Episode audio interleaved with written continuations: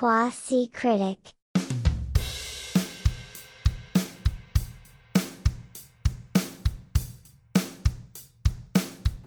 Ok, bienvenidos a un nuevo episodio de Quasi Critic, un podcast donde Ley, que me acompaña aquí, y yo, entre los dos, hablamos de alguna película o alguna serie de forma muy casual, muy amena, muy entretenida, apta para toda la familia, amigos, amigas, novios, novias, Gatos. gatos, perritos y eh, hamsters. Todo Ok. público aceptado. Aves no. Eh, ¿No? Aves no. Es la- el único grupo animal que, eh, que rechazamos en Puede tener un problema con, con nuestras reseñas. Exacto. Eh, y nada, en esta serie, en esta serie no, en esta, en esta película tampoco. En este podcast, donde por las veces que me equivoco se pueden dar cuenta de lo informal que es, hablamos de alguna serie o película de forma muy casual, tratamos de emitir una crítica. Ley viene del mundo del cine, eh, estudió cine, yo no, pero eh, me gusta bastante ver cosas y entre los dos tratamos de formar una opinión, una crítica, eh, más o menos como lo hacen los críticos de cine, eh, o es lo que tratamos de imitar, o con lo que tratamos de jugar. Y para hacerlo totalmente casual y totalmente, este, ¿cómo llamarlo? Informal, no, me viene a la, a mente otra palabra. El, el criterio que emitimos al final no es un 8 de 10 o un 4 de 5 ni nada por el estilo, sino una analogía con algún plato de comida que nos parezca que se merece la serie o que se merece la película. De eso, de eso va el podcast. Deja algo por fuera de. No, un gran resumen. Exacto. Este, hay que darle un rating a mi descripción del podcast ahora. Le Al daríamos final. una muy buena cena. O un muy buen brunch, adecuado a la hora de grabación de este, Acabamos de tener de este brunch, de hecho. Acabamos de tener un brunch increíble, hecho por Charlie, pero increíble, la verdad que Em, sí, te daría un, un Oscar por eso. gracias. Eh, gracias. Eh, nada, así que nada, hoy vamos a hablar de eh, una serie que está en Netflix que se llama El amor después del amor. Eh, obviamente se trata de eh, Fito Páez, una, una serie biográfica, una, una bio, eh, que están como de moda, ¿no? De- tienen rato como estas series de moda de... de- Sí, están de moda, pero mm, me parece que esta igual tiene como una vuelta de tuerca, ¿no? No es necesariamente la... la... el, el biopic, bio- el, el claro, convencional, o la convencional, bioserie convencional. ¿Por, qué dirías eso? Bueno, tiene algo como de ficcional que se siente mucho desde el inicio, ¿no? Este... Por ciertos recursos con los que juegan. No sé si entramos de una vez ya en, en materia. Sí, vamos a, vamos a un poco a, a- Esta serie la creó Juan Pablo Colotzie. Colotzie, no lo, lo estoy pronunciando bien. Eh, hay tres guionistas, tienen tres guionistas, este, dos directores. Eh, sí, Y el mismo Fito estuvo como muy involucrado también en los guiones, supervisando un poco la narrativa de cada uno de los episodios. hecha para Netflix. Hecha para Netflix. Eh, Producida por Mandarina Films. Muy linda producción. Coincide con el aniversario del disco de Fito, del amor después del amor, de 20 años, me parece. El disco más vendido disco más vendido. creo que sigue siendo, sigue siendo el disco más vendido de rock de la historia de. ¿O no? Esos datos te los debo porque no sabría ni siquiera cómo buscarlos. Ok. Quizás ChatGPT me puede ayudar. Eh, En algún momento sé que lo fue. ChatGPT y producción. Claro. Eh, lo- no sé si ChatGPT sepa tampoco. ChatGPT este, me da me da fiaca que ChatGPT tiene un corte de ¿te ha pasado? Que sabe nada más hasta hasta el 2021. Mm, es una muy buena pregunta. No, no he buscado como para... O sea, Ah, no, no le he puesto ese tipo de retos. si tú le preguntas a ChatGPT cuál eh, fue el último episodio que salió de Succession, te dice que fue tipo, ah, no, el, el temporada 1, una cosa así, lo que sea que haya Ah, salido. ¿en serio? sí. No, no está tan actualizado. No. Ajá. Em, bueno, sí, hecha para Netflix esta serie, eh, protagonizada por un chico que se llama Ivan Hochman, Hochman eh, que lo hace muy bien. Lo hace bastante bien, se parece, Se parece sí, muchísimo a Fito. muy buena, muy buen fito joven y Micaela Rie- Riera, eh, Riera, Micaela Riera, que hace de em, Fabiana Cantilo. de Fabiana Cantilo. Y otro montón de gente. Está Andy Chango, que hace de Charlie García. Que también se parece mucho. Es ridículo. Como Que- se- como está muy bien caracterizado. Sí, ya es poco raro y todo lo... Sí, lo- sí, lo- sí, es Exactamente igual que... Por momentos perturbantes. Claro. Eh, y nada, entre todos, a mí un poco, esta, esta es la presentación de la serie, eh, es esta, creo que se presentó como una miniserie en realidad, no, no, no, no pareciera que hay eh, idea de, de hacer más temporadas. Son ocho episodios, el tema que usaron el- para la, la serie es Y da alegría a mi corazón de Fito Páez, con eso entra. El tema que utilizaron para los títulos, ¿no? Claro. Y nada, la, la idea es básicamente contarnos la, la vida de Fito Páez. Que ya ahí de entrada a mí un poco me, me hacía un poquito de ruido esta, la idea de esta serie. ¿Por qué? ¿Pero porque no te gusta ese tipo de género, ese tipo de propuestas? ¿O por algo en particular de esta historia? Del vamos yo sentí como mi, mi, mi persona cínica dentro de ¿para qué me quieren vender? O sea, ¿por qué quiero una serie de Fito Páez? Siento que Fito Páez está muy demasiado exageradamente presente en la cultura argentina y de la música latina y sentía como... O sea, no es como... La bueno, serie... lo que pasa es que es como uno de los sobrevivientes lúcidos de una generación que fue súper importante en el rock en español. Y es uno de los pocos que queda como... Por eso yo hago el podcast con Lisa, Activo. porque acaba de, de tirar una joya de comentario. Es, Porque es, cierto que, bueno, Charlie García está activo, pero bueno, todos sabemos sus problemas de drogas y sus problemas emocionales, entonces tiene como idas y venidas, quizás no está tan activo como, como Fito. Spinetta ya se fue. Mm. Y bueno, realmente como que de, de esa camada, Camada. de músicos que hicieron como algo muy importante para el rock, no solo argentino, sino en español. Fito está como en su momento de, de consagración ya como músico leyenda. Entonces creo que es un lindo momento también como para homenajearlo en vida.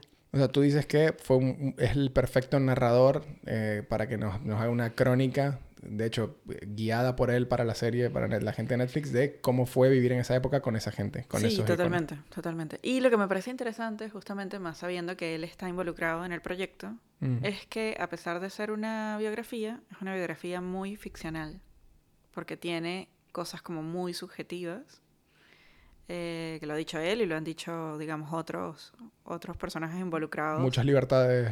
Eh, sí, a nivel creativo y a nivel narrativo. Eh, que bueno, que también hacen que tenga como un tono distinto esta serie a otras que son biográficas. Eh, un decir- recurso que utilizan mucho para eso, por ejemplo, que me parece que funciona re bien para, ficci- para, para enlazar las ficciones, es como este jueguito que tiene de ida al pasado y al presente, mostrándote el fito niño, el fito adolescente, el fito adulto, si se quiere, este, en repetidos capítulos, ¿no? La serie se siente que se toma muchas libertades. Se siente que hay mucha dramatización, quizá un poco más de la cuenta.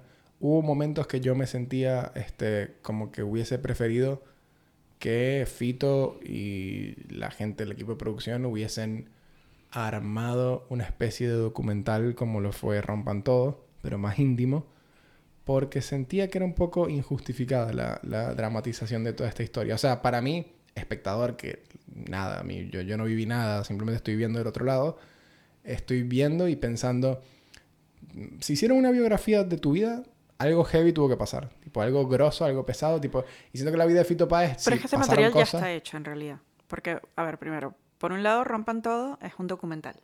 Claro, Entonces ya directamente es otro género, ¿no? Sí. Este, y es otra manera de narrar y es otra manera de tomarse otra, otro tipo de licencias. Em, hay una biografía, hay una, una serie de, si no me equivoco, que es de Nat Geo, Ah, que se llama Bios. Y hay un episodio de Fito. Ok. Eh, hay otro episodio además que me parece que está dedicado a la banda Sui Generis. No sé si estoy diciendo cualquiera o estoy confundiéndome con otra con otra serie, pero mm, siento que acá es como sería como un poco injusto comparar esta producción con esas producciones, porque sea, tú bueno, dices que esto tiene su propia- distintos. su propia razón de ser. Es un género que es Sí. una. Sí. Es una serie, o sea, te, te parece. Pero sí te parece que hay sustancia suficiente como para de, de alimentarte una. A ver, yo estoy diciendo, estoy diciendo todo esto y después te voy a pasar, te voy a decir lo que me pasó con la serie. Porque a mí fui muy incrédulo al principio de. Me, me sentí un esto está como hecho por hacer, como para acompañar al aniversario del disco, como por tener contenido original, no sentía que había nada y, y- y esa fue mi sensación. Creo que el primer episodio y también el segundo episodio y los primeros episodios, o sea, yo escuchaba a la gente, no puedo parar de ver esta serie hermosa y yo a la mitad del primer episodio dije, yo no puedo seguir, ¿qué es esto? Tipo, no.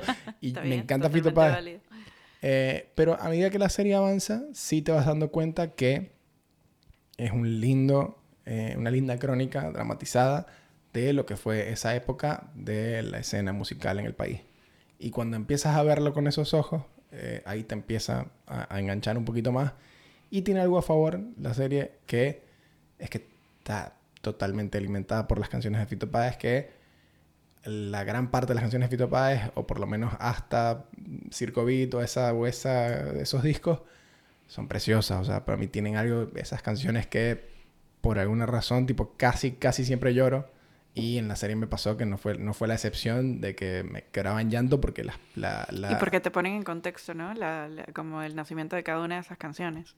Ya yo sabía ciertas cositas, yo sabía que Un vestido de un amor era para Cecilia Roth. De hecho, toda la serie estuve esperando, tipo, oh, ya, ya hubo un momento que la serie me, como que me enganchó, sí, está linda, quería seguir viendo y dije, bueno, eh, eh, es justificado, tipo, a Fito no le pasó nada tan extra, o sea, no es lo mismo como decir las, Luis Miguel, que Luis Miguel era como una figura muy importante, pero muy ausente y misteriosa para todo el mundo. Entonces era como que, de bolas que voy a ver la serie, quiero ver qué mierda fue su vida, porque nunca dio una puta entrevista. En cambio, con Fito Paz es como que, marico, está todo dicho, que, voy a ver de nuevo. Y después, después te compra igual. Igual eh, también su vida tiene una cantidad de eh, situaciones súper dramáticas que por ahí quizás no son como comunes, ¿no? Este...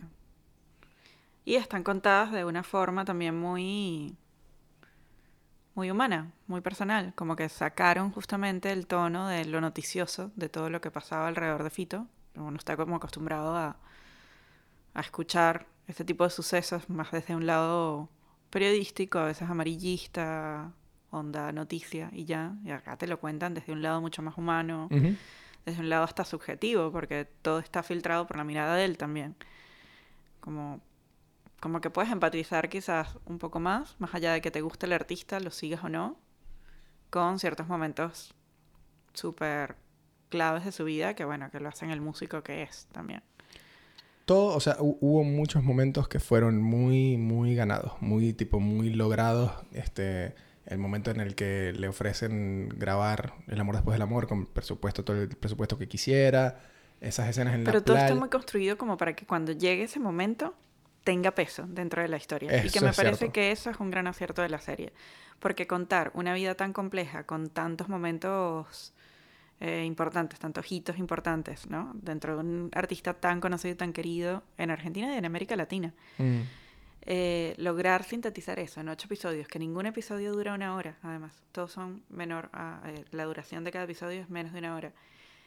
Y, mm, y que cuando llegas a ese momento, que es, si se quiere, la consagración de él como, como rockstar Ujú. latinoamericano, al fin como que lo reconocen y le dan como todo el, el presupuesto que merece su música Te lo vas viendo de a poco, igual con lo ciertas vas viendo canciones. de a poco. tipo, Entonces, ves, como ves que como- todo está construido para llegar ahí y vivir como esa emoción con, con el personaje, ¿no? De que, bueno, que al fin alguien le reconoce No, y vuelves a entender lo importante lo que es este disco. que era. Lo importante que es este disco también, que es impresionante. Tipo, uno escucha este disco y, y ahora teniendo el conocimiento de que le dieron rienda, le dieron este carta blanca de que grabara todo, se tomara todo el tiempo y el dinero que necesitaba para grabar este disco, no fue en vano. Porque cuando uno escucha este disco, este se nota que se le puso un amor Sí. a la producción y a las canciones impresionante. O sea, a mí esas canciones me hacen de nuevo, ca- casi siempre, por lo menos se me aguan los ojos. Tipo, es ese nivel sí, de... es un discazo. Además que, bueno, también eh, otra cosa, otro acierto que tiene la serie es que sabe contextualizar muy bien como no solo el momento del país, sino el momento de la música a nivel industria, ¿no? Porque, bueno, creo que ya, ya la industria de la música se maneja de otra manera, ¿no? Ya no hay... Las producciones han cambiado, la forma de encarar un disco es distinta. Incluso hay muchísimos eh, artistas súper de renombre que a veces ni siquiera es que sacan un disco completo, sino que van sacando como Sí, todo eso cambió singles y 100%. después lo- Entonces, ve- ver eso como en esa última etapa de esa fase, en cuando se producía así, con los sellos disqueros, lo que significaba para un músico latino también como pegar con un, con un sello grande que pudiera darle ese nivel de impulso económico a una producción, está muy bien contextualizado. Está muy bien contextualizado además sin, sin, sin perder detalles en el hilo narrativo y sin robarle la historia principal. Que eso me parece muy difícil de hacer a nivel de guion. Porque por un momento te están contando una situación un poco del país, de Argentina. Eso hu- hubo como, sí, un poquito También condimentado con eso. Como el lado, el lado oscuro, ¿no? De, de ser músico empezando, de a veces, no sé, tener picos de fama y de... Lo muestran bien- bien forro por momentos, arriba sí. y momentos muy abajo donde nadie cree en él y le toca comerse como las grises, ¿no? Este... El típico mito del, del músico, bueno, salir a casi que a tocar a la calle para poder comer. To- todo eso te lo muestran bien dosificado en la historia, sin que pierda eh, la historia principal, el hilo narrativo principal de la historia, este, fuerza. Y me parece que es como un reto súper difícil con la duración que tiene cada capítulo. Entonces, Sí. eso creo que está bastante bien. A mí me costó, me costó, o sea, al final yo veía los comentarios en Twitter y, y, en- y en TikTok y eso y, y decía tipo, lloré, me reí, tipo, no pude parar de llorar y a mí me pasó lo mismo. O sea, al final hubo tipo, veía la serie y me caían lágrimas y lágrimas y lágrimas, pero pues estas canciones que conozco y que veía, que aparte la, la, la, la serie está, es muy linda de ver también, ¿no? Ah, Está muy lindo. Te muestran una Argentina, tipo, para alguien que no vive acá, ve esa serie y, y quiere sacar un boleto de avión de una vez porque romantizan. Eh, no tanto Rosario, porque vi que Rosario como que le hacen un poquito. no, no le hacen tanto honor a, a- a Rosario como ubicación y como ciudad. Tipo que eh, se ve muy ficticio, por lo- los comentarios que vi de gente de Rosario. Es más como una, un set eh, porteño eh, genérico. Pero es lindo de ver igual. Medio artificial, pero lindo de ver igual. Es Eh, que bueno, algo, algo que tiene interesante de la serie también, que bueno, a mí me resultó interesante, es que te muestran los primeros años de Fito muy a puertas cerradas, ¿no?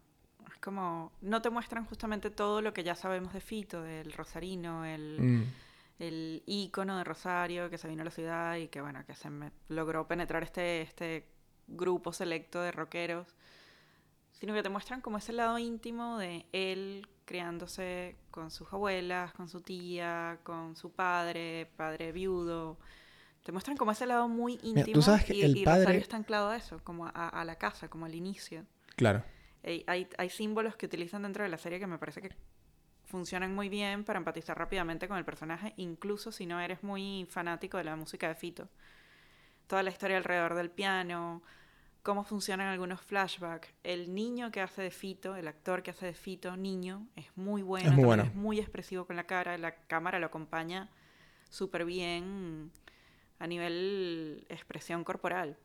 Es una cámara, incluso que por momentos es, es, es niña con él. Sí. La- la- la- el, el tiro de cámara, eh, la altura de la cámara, todo te cuenta desde la mirada de un niño. Y eso hace que rápidamente te sumerjas como en esa, ese mundo de esa infancia, este, bueno, rodeado además de personas mayores. Hablaste, hablaste del, del papá. ¿Qué te pareció todo con el papá? Es muy conmovedor todo. Este, mm, me parece que está muy bien la dinámica entre, entre el chico que hace de Fito, entre los dos chicos que hacen de Fito y el padre, ¿no? Este, el Fito adolescente, digamos, y el Fito niño. Em, me parece también como durísimo desnudar por ahí todo su momento oscuro, ¿no? Con, con las drogas y con un poco de autodestrucción y la lejanía con el padre, ya hacia la agonía del padre. Como que todo eso está narrado de una forma en la que está construida lo suficientemente bien como para que cuando llegue ese momento, ese, ese, esa parte del capítulo, tú puedas empatizar rápidamente con todo lo que te mostraron previo a la muerte del padre. ¿Qué, qué te pareció el, que- el que hacía del papá? Actualmente, decís. Sí. Me Está bastante bien. impresionante. Ah, todo, el- todo el reparto me parece que está muy bien. Pero el que hace el papá, yo lo miraba y lo miraba y lo miraba y lo miraba y decía, ¿de dónde conozco a este carajo? Tipo, lo he visto en algo. Y lo he visto y lo he visto y pensaba y no terminaba de dar con dónde. ¿Y ya, ya identificaste dónde lo has visto? Es humorista. Es humorista. Yo veía, antes yo veía, cuando no vivía en Argentina todavía, veía Showmatch, clips de Showmatch de Ok. la época vieja. eh, y de la época hubo como el, el- el- el renacimiento de Showmatch, cuando ya no era, cuando quisieron hacer lo que era Videomatch, Showmatch. Ok. No sé si lo vería ahora, pero en el momento lo vi y me daba mucha risa. Y estaba eh, Él. Tinelli, y estaba este, este carajo Sí. Campi. Este, y nada que ver, o sea, no Porque es... está muy bien caracterizado también. No solo su actuación está muy bien, sino que está muy, muy acompañado a nivel vestuario, a nivel... eh, Hay una escena que él le está diciendo que, que Fito le está diciendo que se tiene que ir a Buenos Aires a tocar. Y, el, pap- y, y él le dice tosiendo que no va a ir a Buenos Aires. Nunca vi una, tipo, algo tan cercano a cómo es una interacción en la vida real. Tipo, de, de- de una conversación con tu papá de tipo, sí. no, Además no- hay no una vas- frase muy buena, le dice, no te estoy pidiendo permiso. Ah, sí, la clásica. La clásica de no te estoy pidiendo permiso. Eh, te estoy avisando. Pero funciona muy bien ahí, en esa serie, en esa, en esa escena. Está como todo ese diálogo, además ellos están filmados en el mismo plano, están sentados en el mismo sofá. Sí. Pero Fito está un poquito más alto que su padre. Todo es como muy simbólico. Y- Todos esos detallitos están muy cuidados a nivel de cámara. Pasa algo también que yo amo a Fito Páez. Eh, amo mucha de su, de su música. Este, porque ahora lo que hace actualmente creo que no, no, no, no- Bueno, ya como que tuvo lo que tuvo y ya está. Ahora también tiene, saca canciones lindas cada tanto, pero la gran mayoría de las cosas que saca son eh, normales, bien. Nada, nada, nada extraordinario que, bueno, como nos pasa a todos, ¿no? Creo que to- hay un, un output creativo eh, prominente durante una época y después, bueno, creo que muy pocos artistas pueden mantenerse relevantes tanto, tanto, tantas décadas, digamos. Y él ya, me parece que pagó ese cupón, ¿no? Claro, Son demasiadas décadas ni hablar. haciendo muy buena música. Y yo, o sea, me lloro sangre de que no fui a ver el, el concierto aniversario del amor después del amor. Más ahora sabiendo el contexto de que fue en el estadio de Vélez, como fue en su momento, el, el- el concierto que hizo, o sea, re importante. Sí, yo, donde presentó su disco, ¿no? Claro, importantísimo. Este, aparte, las canciones de este disco, vuelvo y lo repito, tienen una, un, un- un hilo, una, un, como un ADN sentimental que es, Sí, es inigualable. todas las canciones. Eh, y, y lo que iba a decir es que Fito de por sí es cursi. o sea, todo el material de Fito en, en- en gran parte... O sea, el, el disco más famoso se llama El amor después del amor, empezando por ahí. Ok. Y eh, se nota en la serie, tipo, la serie está, tipo, teñida con esta relación con el papá muy, no quiero decir cliché, pero sí muy, tipo, bueno, mi papá me compró el piano y me enseñó, y yo conozco la música por mi papá, eso está muy latente y muy presente en la serie, siendo un poco cínico acá. Y las canciones de Fito son eh, particularmente... em, no quiero, no, no sé si empalagosa es la palabra. O sea, yo entiendo cuando alguien me dice que no le gusta Fito Paz, yo entiendo por qué. Porque es, es un poco, yo, yo lo escucho y lo he escuchado a morir.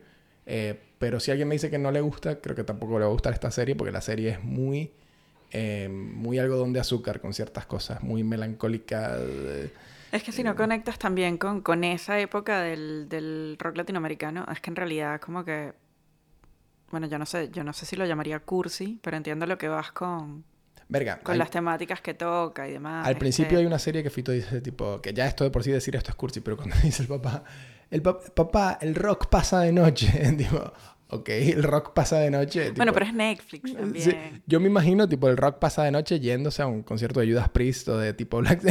Marico, ¿qué rock? Después va y la, la- las canciones de, del que era Baglietto en su momento, la, la- con quien él inicia.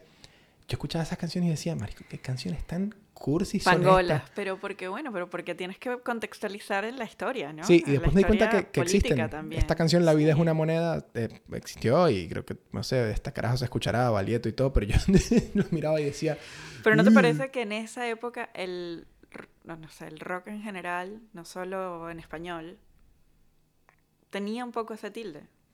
Era el mundo en ese momento. Eso es los finales de los 70.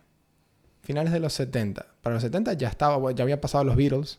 Este, o sea, Que pero- también, o sea, si, si, los, si los sacamos de contexto, también puedes decir tipo, wow, qué cursi. Y aquí nos dejaron de oír un montón. verga, pero o sea, Pero sí, bueno, de, pero- Beatles puedes decir es rock y es I Wanna Hold Your Hand, es que es recursi, pero también, Pero o sea, no sé si es cursi, ¿eh? Era, era, estaba habilitado en su época. sí, que a ver, o sea, Fito Quizás también, es cursi ahora. o sea, tú escuchas Tumbas de la Gloria, de- del amor después del amor, y, y, o sea, yo no estoy cuestionando que se puede llamar rock y que no, sino, este, que hay, habían ciertos momentos que esa, mm, sí, esa, no lo quiero llamar cursilería, pero sí, esa como que, mm, esta cosa empalagosa con eh, lo- lo- lo- las relaciones y lo sentimental, es, es excesivo, como lo es excesivo en la música de Fito, También me pasó en la serie, más que nada al comienzo con las canciones de, de, de que tocaba con Balieto, La vida es una moneda y estas cosas, era como demasiado cursi.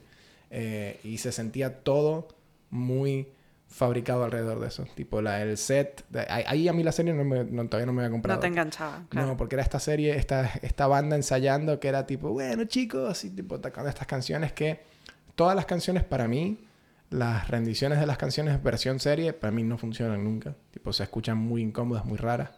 Eh, Funciona cuando pones la canción de Fito de verdad, que creo que las, las- los momentos que fueron los momentos en que- los que lloré, este, son las canciones posta. Eh, algo- ¿Como cuál, por ejemplo? ¿Qué momento?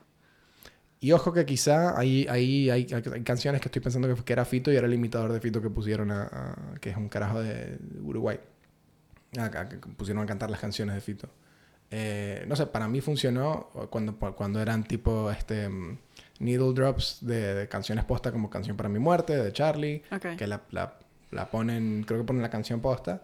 Eh, cuando ponen, este, bueno, un vestido y un amor, que es el actor cantando. Eh, ahí, ahí, por ejemplo, funcionó. Eh, ¿Qué otro momento? Creo que y Dale Alegría a mi corazón también. Este, ah, bueno, Pétalo de Sal, me está diciendo en producción. Con Pétalo de Sal me hice un, un- un río de lágrimas con Pétalo de Sal, que creo que Pétalo de Sal... ¿En qué momento? No recuerdo, creo que es al final, pero creo que... Ah, ok. Cuando ya estaba con Cecilia. Claro, que tardó mucho ese momento, por cierto. Yo pensaba, yo, era el episodio 7 y yo, no sale Cecilia Roth en esto. Y bueno, porque tenían que contarte también un montón de cosas. A, a ver, a- había un montón de cosas que yo desconocía igual de la, de la vida de Fito. A mí también me gusta mucho Fito, me gusta mucho su música. eh, y hoy justamente hablando con producción le decía que quizás porque es como de, de esa camada de rockeros argentinos. Eh, fue el, el que más llegó a mi generación en Venezuela, porque bueno, todavía estaba activo, estaba en, su momento de gloria yo estaba en mi adolescencia, entonces es como que eh, medio que crecí escuchando Fito. Yo me acuerdo que uno de los primeros CDs que compré para, para poner en mi auto, para ir a mi casa, de mi casa a la universidad, era el, el disco de, de Mariposas Technicolor. Que por cierto, en Venezuela, Fito Páez es tipo, uno le pregunta, agarras a 10 venezolanos en la calle, Fito Páez, te dicen mariposa Technicolor. No tienen ni puta idea del amor después del amor, en gran parte. Depende de la generación. A mí me pasaba, yo crecí, Depende de la generación. para mí Fito Páez era en mi tipo, generación yo creo que no hay nadie que no conozca, incluso sin seguir su música, que no conozca Debe ese tema de Fito. Es demasiado emblemático. el amor después del amor. Sí. Yo, para mí, crecí, para mí era, Fito Páez era el que cantaba mariposa Technicolor. Y, No, es más, yo me acuerdo que yo le fui a ver cuando yo estaba ya terminando la universidad, le fui a ver, él hizo un concierto en el Teresa Carreño, que es un teatro como muy importante, muy lindo en Caracas. Creo que todos los que somos de Caracas le tenemos como un cariño especial al Teresa Carreño, porque bueno, es un lugar como súper especial. Y él hizo un concierto sinfónico ahí Ah, sinfónico, wow, tremendo. y fue brutal. Y me acuerdo que cuando cantó El amor después del amor, el Teresa Carreño se vino abajo. O Wow. sea, fue sin palabras. A mí hay dos discos de Fito Páez, más allá del amor después del amor, que como que son mis discos. Eh, y uno es el, no sé si es Baires o Madrid, que es todo en el piano, Fito solo, que creo que incluso me gusta más que. Fito con banda. Y yo agarré una Es obsesión que el con... piano de Fito además tiene, tiene un, No, no, me destroza. un me- toque demasiado personal y muy distinto a... me hace pedazos como toca el piano y como las canciones de él en el piano solas. Tipo, ese disco de principio a fin eh, es impresionante. Eh, y ese disco tiene una tiene varias participaciones especiales de otra gente. Entre ellas está Sabina. Y Fito y Sabina cantan juntos ahí eh, Contigo, que es una canción de Sabina. Si mal no recuerdo cómo va el cuento, eh, Fito y Sabina se encuentran ahí después de mucho tiempo de haberse peleado o enemistado, después de haber grabado el disco que grabaron juntos, que es Enemigos Íntimos, donde está Llueve sobre mojado y estas canciones. Y eh, Sabina, creo que esto se grabó en Madrid, ese disco. Y Sabina vuelve, tipo se encuentra de nuevo con Fito ahí para cantar esa canción. Y Ah, esa mira, rendición de idea que Contigo... se habían peleado. Sí, ellos grabaron el disco y creo que no, no terminaron de salir de gira. Me parece que fue así. No terminaron de salir de gira porque se pelearon. Mira. Eh, lo cual hace más cool aún que el disco se llama Enemigos Íntimos. Eh, y ese es el otro disco de Fito Paz que a mí me encanta, que es con Sabina, eh, Enemigos Íntimos. Y yo tuve la fortuna, la dicha, de que en Miami Fito se presentó con ese, no sé si estaba de gira con ese disco de no sé si es Bayres o Madrid, pero era Fito en el piano, en el Fillmore, creo que era en Miami. Y fue increíble, tipo fue, había momentos que tipo yo así callado cantando solo, creo que hizo yo, yo vengo a ofrecer mi corazón, la hizo a capela, tipo tuvo un montón de momentos preciosos, te- al lado del camino la tocó en el piano sola, igual Qué que en ese lindo. disco, Eh, fue impresionante, O sea, ahí, eh, ahí Además, es un tipo muy carismático con el público. Como Sí. que es un super show el de Fito. No es como. Tiene una bastante- conexión ahí bastante interesante, como una interacción muy interesante. Con el- Sí, con es el público. gracioso, tiene su, o sea, un poco ya se, o sea, es- vuelvo a lo, a lo cursi, o sea, es como que Fito es, para mí yo ya eh, lo adoro, adoro sus canciones, pero me da un poco de risa que ya es como que se- es un poco, una vez hablando con alguien me dijo, con una, una chica argentina, me dijo tipo que Fito se volvió como una caricatura de sí mismo. Y un poco lo entiendo eso, porque es como que ya Fito es como que hay muchos memes y cosas de, de- sí, o sea, es muy Fito Páez es muy Fito siendo Fito, tipo diciendo las cosas que dice y haciendo Ok. las cosas que hace. Eh, y eso creo que es muy notorio, tipo, me imagino las cosas que puede decir Fito Páez en un concierto, por ejemplo. Eh, o las cosas de su personalidad, digamos. Eh, y nada, en, en la serie creo que esto funciona, a pesar de que no lo vemos. Esa persona carismática o graciosa que, ah, que habla, "Uh, che, uh", ese, ese Fito no está en la serie mucho, que es el que está en los memes y, y en TikTok. En TikTok me salió incluso un partido de fútbol siendo narrado por Fito Páez. Dale, pásale, pásale. Es- Eso no, no creo que, porque el Fito joven creo que no, no lo muestran tan así. Eh, es como más Y tímido. es que te muestran toda su etapa oscura también, ¿no? Te Claro. muestran el asesinato, te muestran cómo se lo lleva por delante las drogas. te- estaba te muestran loco. todo su lado feo. Hubo Su cosas que no, no el eh, Tumbas de la Gloria no sale en la, en la serie. Y Calamaro tampoco. Calamaro sale creo que cuando están grabando Cuando están grabando la rueda la- mágica. ajá. Pero sale, eh, es como un carajo que uno asume que es Calamaro, pero no... Bueno, lo que pasa es que también, a ver, no sé. Creo que los que tienen que tener peso en la historia para contar los primeros años de Fito están. O sea, con que esté. No, ¿no te llamaba mucho la atención que yo cuando lo primero que pensé cuando vi que, que se iba a hacer esta serie era que Charlie era un personaje en la serie de Fito. Tipo, ¿qué? Era como que siempre pensé, ¿por qué no es al revés? O sea, no entiendo, qué raro, qué loco. Que Ahora deberían hacer una serie de Charlie en vez de Fito. Quasi critic. Le pasó a mucha gente que pensar que Fito va a tener una serie de esta magnitud y que Charlie es un personaje en la serie de Fito era como un poco, ah, pero ahora que dices tú, esto que ese comentario que dices que es muy iluminador, que es que claro, Fito es el- la persona que está más lúcida que queda de esa época, tiene sentido que la serie sea sobre él, porque él nos puede contar a través de ayudar a los guionistas, etcétera, a saber cómo fue esa época. No, y más allá de eso, también me parece que, bueno, que. Son, son recorridos muy distintos, ¿no? Eh, Nos podemos poner un poco polémicos y herir sentimientos aquí con los extremadamente fanáticos de Charlie, pero es, es otra historia, es otro camino, es otra oscuridad, es otro Claro. es otra Argentina también. Y era lo primero que pensaba la gente. ¿Dónde está la serie de Charlie? ¿Dónde está la serie de Spinetta? ¿Dónde está la serie de Cerati? ¿De Fito? ¿En serio? Eh, Y Pero, bueno, que vayan a ver Bios. pero obvio, y ahora lo que tú dices tiene mucho sentido, que es lo que dijiste al comienzo del episodio, que es que Fito es de los últimos que salió de esa camada, que forma parte de ese club, y de los que sigue lúcidos y que siguen vigentes y que nos pueden ayudar a tener un ojito en esa en, en lo que fue Sí, esa incluso época. también para todas estas generaciones que que esa música les llega como de retruque, ¿no? Como que ni siquiera es algo que llegaron a escuchar en la radio, o no sé, o, o tienen otra relación directamente con, con la forma de consumir la música también. Claro. Porque creo que somos de las últimas generaciones que compraron un disco, por ejemplo, así sea en CD, Mm. pero ya eso no pasa. Eh, entonces, bueno, sí, también es como una nostalgia ahí de una, de una época y de una forma de consumir música y de una industria que, que cambió y que ya no... Mira, un, un, un paréntesis, si quieren hacer algo gracioso, este, mm, agarren una serie de estas, como la, lo es la, la de Fito Páez, y doblen, pónganla doblada en inglés. Uh, Es muy raro, es muy raro, sí, me imagino. eh, y es muy gracioso. Eh, a mí me pasó con esta serie que tuvo momentos, tuvo mucha muerte y ya no puedo lidiar con tanta muerte. Tipo, cuando se muere el papá, creo que ahí también lloré, obviamente, con todo lo que te digo de la serie y todos esos momentos a mí me súper afectaron. Y yo todavía no he superado que se murió Logan en Succession. Eh, Spoilers. tipo. Este, ok, ok. eh, Pensé que íbamos a volver a Avatar. Por un momento. No, no, no. Taquicardia. Avatar, no recuerdo ni, ni quién se muere. Mira, ¿no, no te volvió, ¿no te volvió loca que Fabiana Cantilo le hablaba de usted a, a Fito Páez? ¿No, no, no querías entender por qué le hablaba de usted a Fito Páez? Mm, Es como, ¿por no qué? me sumaba ni me restaba. Es que, eh, no te entiendo, eh, Fabiana. Después vi una, una entrevista que me salió justamente en TikTok eh, que le hace Fito a Fabiana y empiezan a, re- a reaccionar Mm, eh, a escenas de la, de la de la serie. Y ella dice que eh, al parecer ella le habla de usted a toda su gente íntima. íntima, sí, sí, lo su la vi también. tal, Entonces, bueno, Al fin resolví el misterio porque me, me parecía de, de mostrar lo íntimo. el que- afecto que le tenía. claro. em, que también dicen que se parece mucho este, a, a- a la Fabiana Cantilo real, la actriz. Que Me se parece un más bonita la actriz.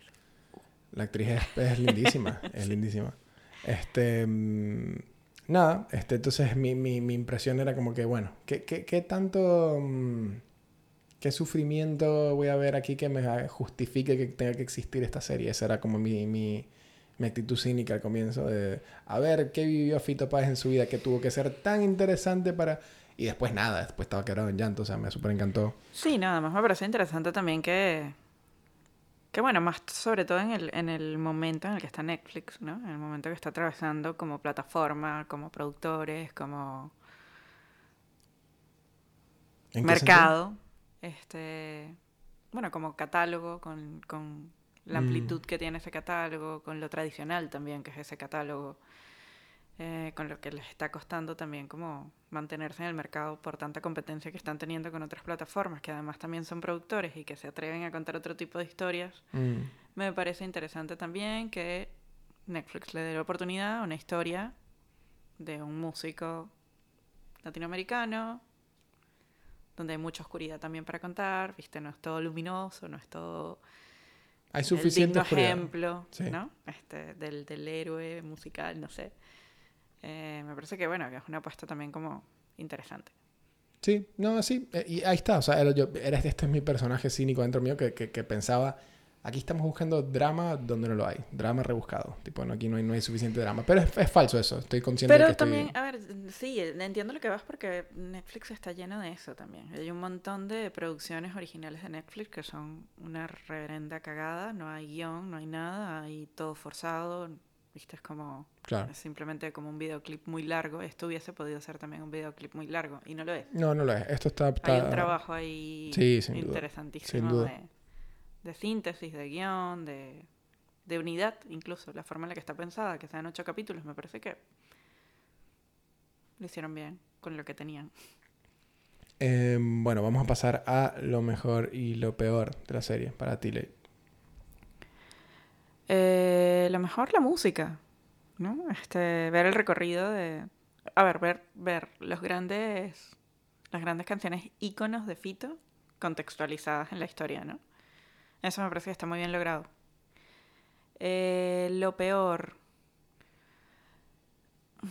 El, no sé, las escenas de drogas sin sentido y de vicios sin sentido que no siempre me contaban.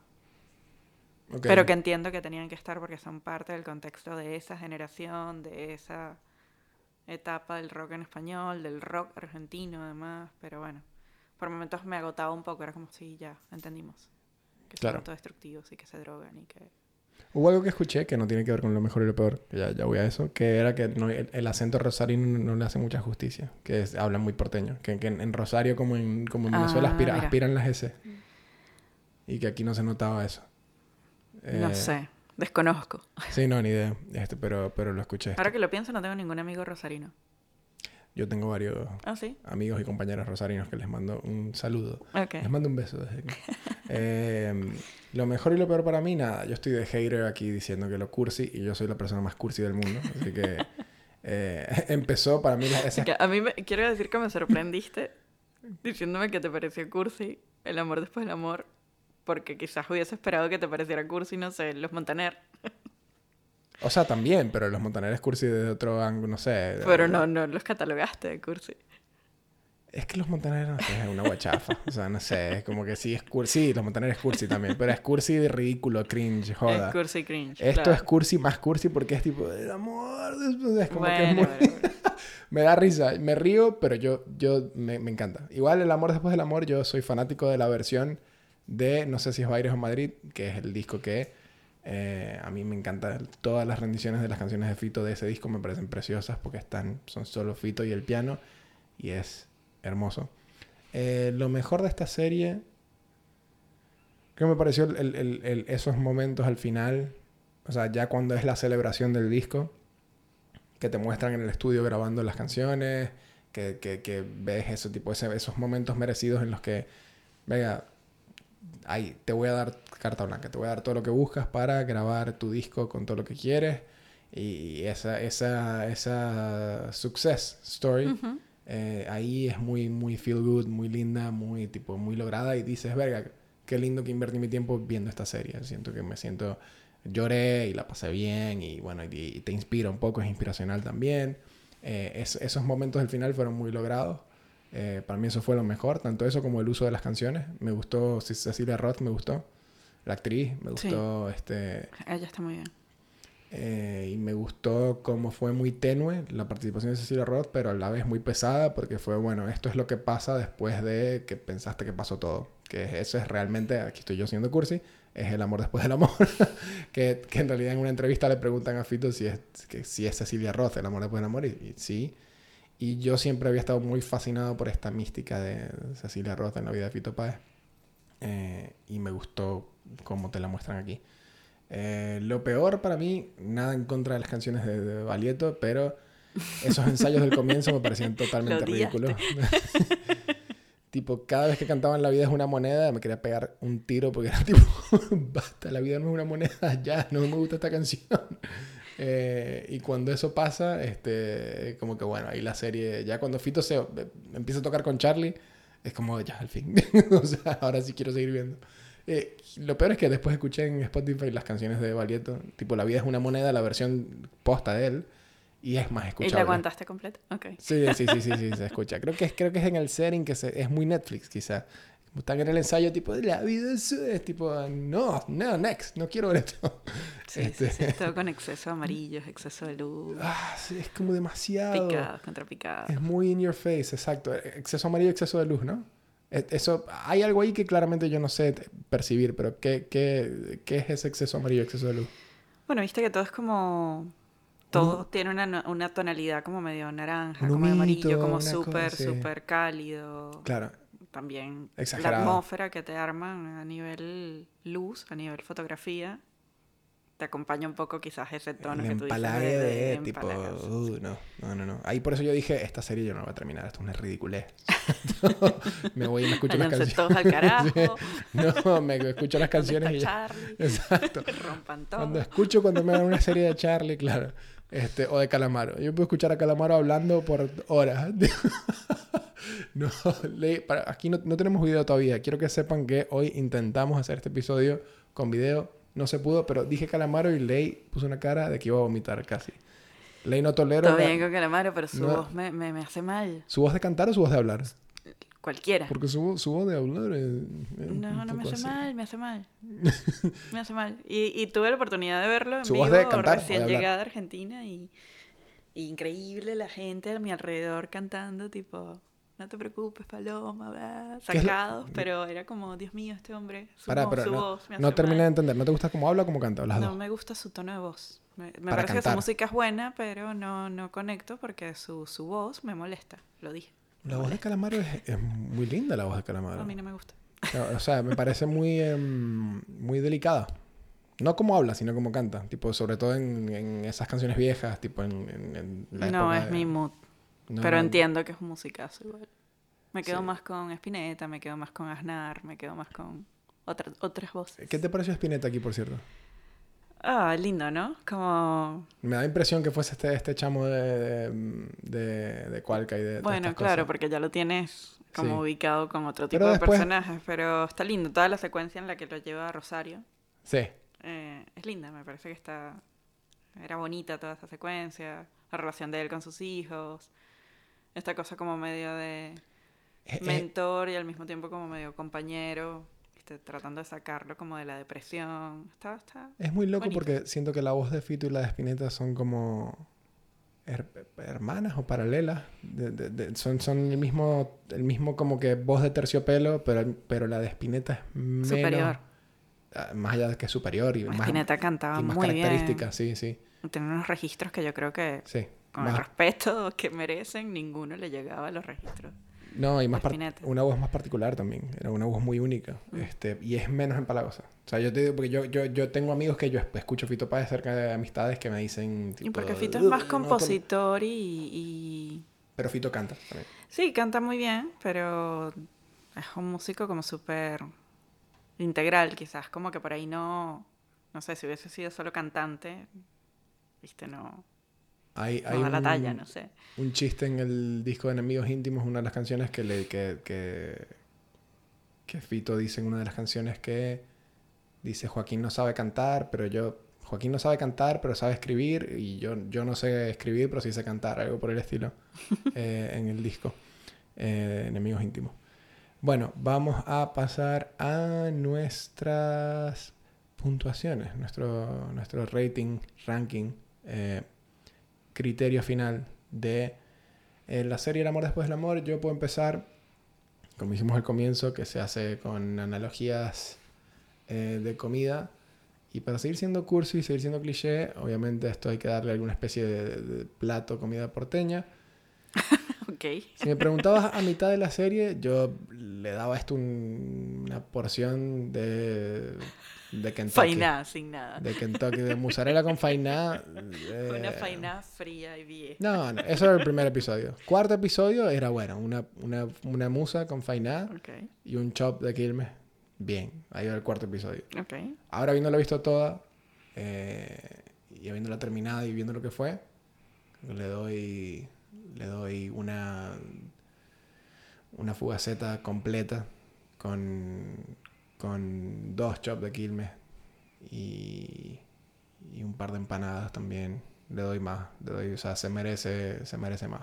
O sea, con todo lo, lo, lo que la, la porquería que hablé, o sea, al final me, me, Al final fuiste bonito. o sea, lloré, me hizo- lloré, lloré chorros, tipo lloré ríos, es tipo absurdo lo que lloré, no, Sí, hay momentos que son muy, muy conmovedores. Eh, bueno, yo te voy a seguir la corriente y yo le voy a dar un buen plato de pasta rellena casera. Tipo, no sé, tipo, ¿no? Como las que hacían la- Ravioles de mis abuelas, las abuelas con espineta. Que por cierto, son las tías, las abuelas, ¿cuántas son? Nunca entendí. Una tía, una abuela y una amiga. Te cuentan un poco la historia de cada una de ellas por separado, ¿no? Verga, es que ahí me la serie me, me pierde. Hubo una, una, varios episodios del medio. Hay una amiga de la abuela o de la Sí. tía, no sé, que llega a la casa de él cuando se muere la madre. Claro, Eh, Hubo medio mucho que llega como a ayudarlos y no se van más. claro. Para mí hubo mucho del pasado que no hizo falta y que estuvo de más. Y lo, lo del. Cuando, cuando roban la casa de, la, de, de ellas, este, que fue muy trágico y muy feo, eh, que las matan, ¿cierto?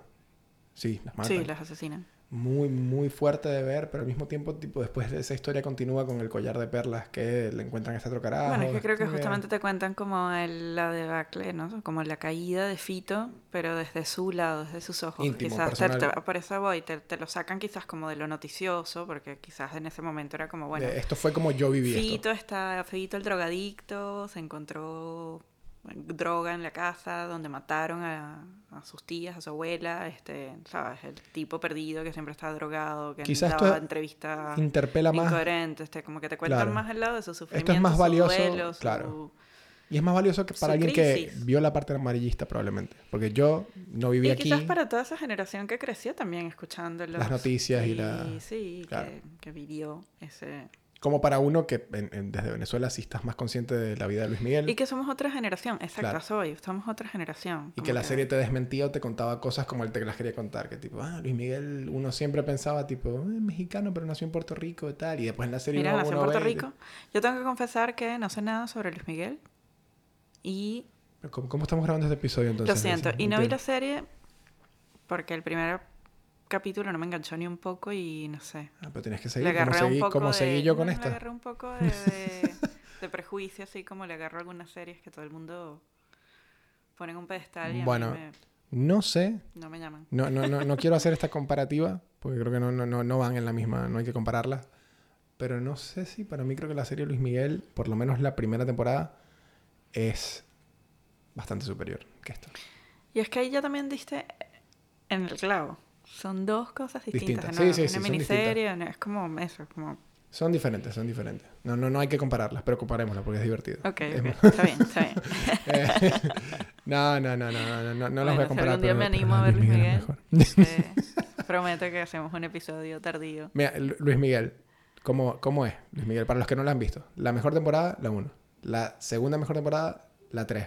Y la última no me gustó. Dios mío, ¿cuántas son? Qué desgracia. Son tres. Son tres. Okay. La 1 y la 3 son buenísimas. La Bueno, pero tengo un juego para proponer, ya que estás en esta. Eh, ¿De quién habría que hacer una serie? ¿De qué músico? Ah, pues es que yo soy El la... mundo necesita una serie de... Yo soy la persona más menos... O sea, yo soy cero oculto con, con todo lo que me gusta la música. ¿De quién hay que hacer una Eso es serie? mentira. Eso que estás diciendo es mentira. Eh, es que de quién no se ha hecho serie. De Bob Dylan se, hizo serie. Hay películas. Hay series. películas buenísimas Este, de Bob Dylan. la de Kate Blanchett nunca la vi, pero está. Este. ¿De qué músico se tendría que hacer una serie? De elegante. Ok. Inesperado. La puede hacer él también. Eh, no, no sé, ¿de qué músico para ti se tendría que hacer una serie? O sea, ahorita, así, como esta. Como esta, Paul McCartney está vivo y está lúcido. Que, que haga una. Que, que sí, que agarre y tipo. Él se siente con los guionistas y con los escritores. y- ¿Tú lo ves en ese rollo? Yo no. No, pero si me va a dar una crónica así de linda, que me la, que me le rebajen el romanticismo que el excesivo que tiene esta, porque es excesivo. Este, o sea, incluso esa, esa interacción con Spinetta es tipo, "Ve, vamos, es todo muy, tipo, bájale un poquito, ¿no? O sea, es un poquito, está, está- Bueno, pero de nuevo es Netflix. Claro, Es, es series para todos. que ser, eh, es la HBO serie que puede sentarse a ver, no sé. me la tenía que hacer HBO Max. La entonces. abuela, y es la, la misma serie que puedes ver tú. Claro. La misma serie que puede ver, no sé, alguien de 17 años que ve y consume contenido de una manera muy distinta a la, a la forma de consumir de nuestra generación, de la de mi papá, de la de mi mamá. Claro. Qué sé yo, es una serie para todos. Este, este Tele of- casi. oficialmente, El sí, episodio este- más largo. el episodio más largo. Yo sabía, No, perdón. No, yo sabía que este episodio iba a ser más largo y no, no ha terminado. Este, porque ahora vienen las recomendaciones. Ok. Última sección del episodio. Eh, esta es- con esto normalmente cerramos. Eh, yo no tengo películas ni series para recomendar, más allá de que si quieren ver más bioseries, la de Luis Miguel está tipo hasta el cansancio. La vio todo el mundo, creo que está escuchando, y los que no, no están escuchando también la han visto. Eh, Puedo recomendar canciones de Fito. Eh, Ok. Si, si quedaron con ganas de. A mí me encanta una canción que está en Enemigos Íntimos que se llama Cecilia, que es para Cecilia Roth. En verdad, de las canciones más preciosas que tiene Fito. Está, está en ese disco. Eh, hay otra canción en ese disco que se llama La Vida Moderna, que es con la que abre el disco, que es increíble. Y hay otra canción que describe mi conflicto con Fito en cuanto a lo cursi que es y lo bueno que es, Ok. que se llama Buenos Aires. Y es excesivamente empalagosa y más dulce de lo que debería ser. Y exagera con el romanticismo. Todo lo que mis problemas con esta serie están en esa canción también, porque la canción se llama Buenos Aires y es todo lo que te puedes esperar de Fito Paz haciendo una canción de Buenos Aires. Y, te- y menciona a Charlie y esto. Y me gusta y la escucho, pero este, la, la recomiendo para que vean a lo que me refiero con este, ok. eh, esta cursilería de la que no puedo salir porque me gusta igual. Eh, y nada, el cine de Fito Páez nunca lo vi, pero sé que Fito ha dirigido un par de películas. Eh, no sé, Yo tampoco no voy a opinar. No he visto, no quiero. pero puedo recomendar, eh, puedo recomendar que vayan e investiguen qué, qué películas ha hecho Fito Páez y que las vean si les interesa. Eh, y después no sé si podemos recomendar algo de, ¿es Mandarina Films. Mandarina Films. Eh, hay producciones famosas que han hecho ellos, ¿no? Han hecho varias, sí. Este, no me viene ninguna ahora a la cabeza. Pero, pero sí, no sé. Esta, esta producción es un ejemplo de lo que pueden ¿Alguna hacer. recomendación de tu lado? Ah, ¿Alguna recomendación? Em, en este tono. Bueno, nada que ver. Nada que ver. Pero eh, hace un mes más o menos me vi una serie sobre música también que está en Amazon Prime. Que se llama Daisy. Ah, Daisy Jones and the Six. La tengo, vi, vi el primer episodio. Y está interesante. También. Un rollo de el, el rock posicionándose en una época donde, bueno, la música era más pangola, Ah, el Almost Famous. distinto. Un clásico, claro. Esa es una gran película, Almost sí, Famous. sí. Que es así Daisy Jones, es onda Daisy Jones en Sí, Six. tal cual. Lo que sí voy a recomendar, que me acabo de acordar, es vayan a YouTube y busquen la versión video de Fito cantando con Sabina contigo. Es Buena tarea, me increíble. gusta. Me gusta esa recomendación. eh, eh, increíble. Eh, bueno, con esto llegamos al final de este episodio larguísimo, eh, donde creo que me parece que unas cosas técnicas raras, unos altibajos con el volumen. eh, Pero bueno, todo lo, me dejé llevar por el, por el amor después del amor. Eh, así que nos despedimos y les comentamos como siempre que pueden hacer follow al podcast en Spotify, pueden hacer follow al podcast en Instagram, que es Quasi Critic Pod. Y nos pueden encontrar en casi cualquier lugar donde hay podcasts disponibles. Eh, ahora hay un par más, está Amazon eh, Music, Amazon Podcast, no recuerdo el nombre. Y este, iBox también, varios lugarcitos ahí donde nos pueden seguir. Así que un eh, abrazo y nos vemos en, en otro episodio. Quasi Critic.